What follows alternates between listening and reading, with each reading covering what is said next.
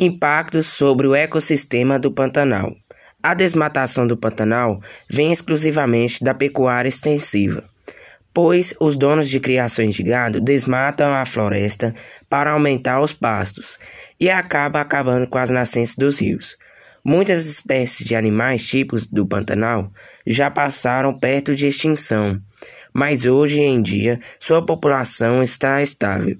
Os rios e nascentes estão tendo baixa por causa da, do garimpo, pois tem bastante erosão.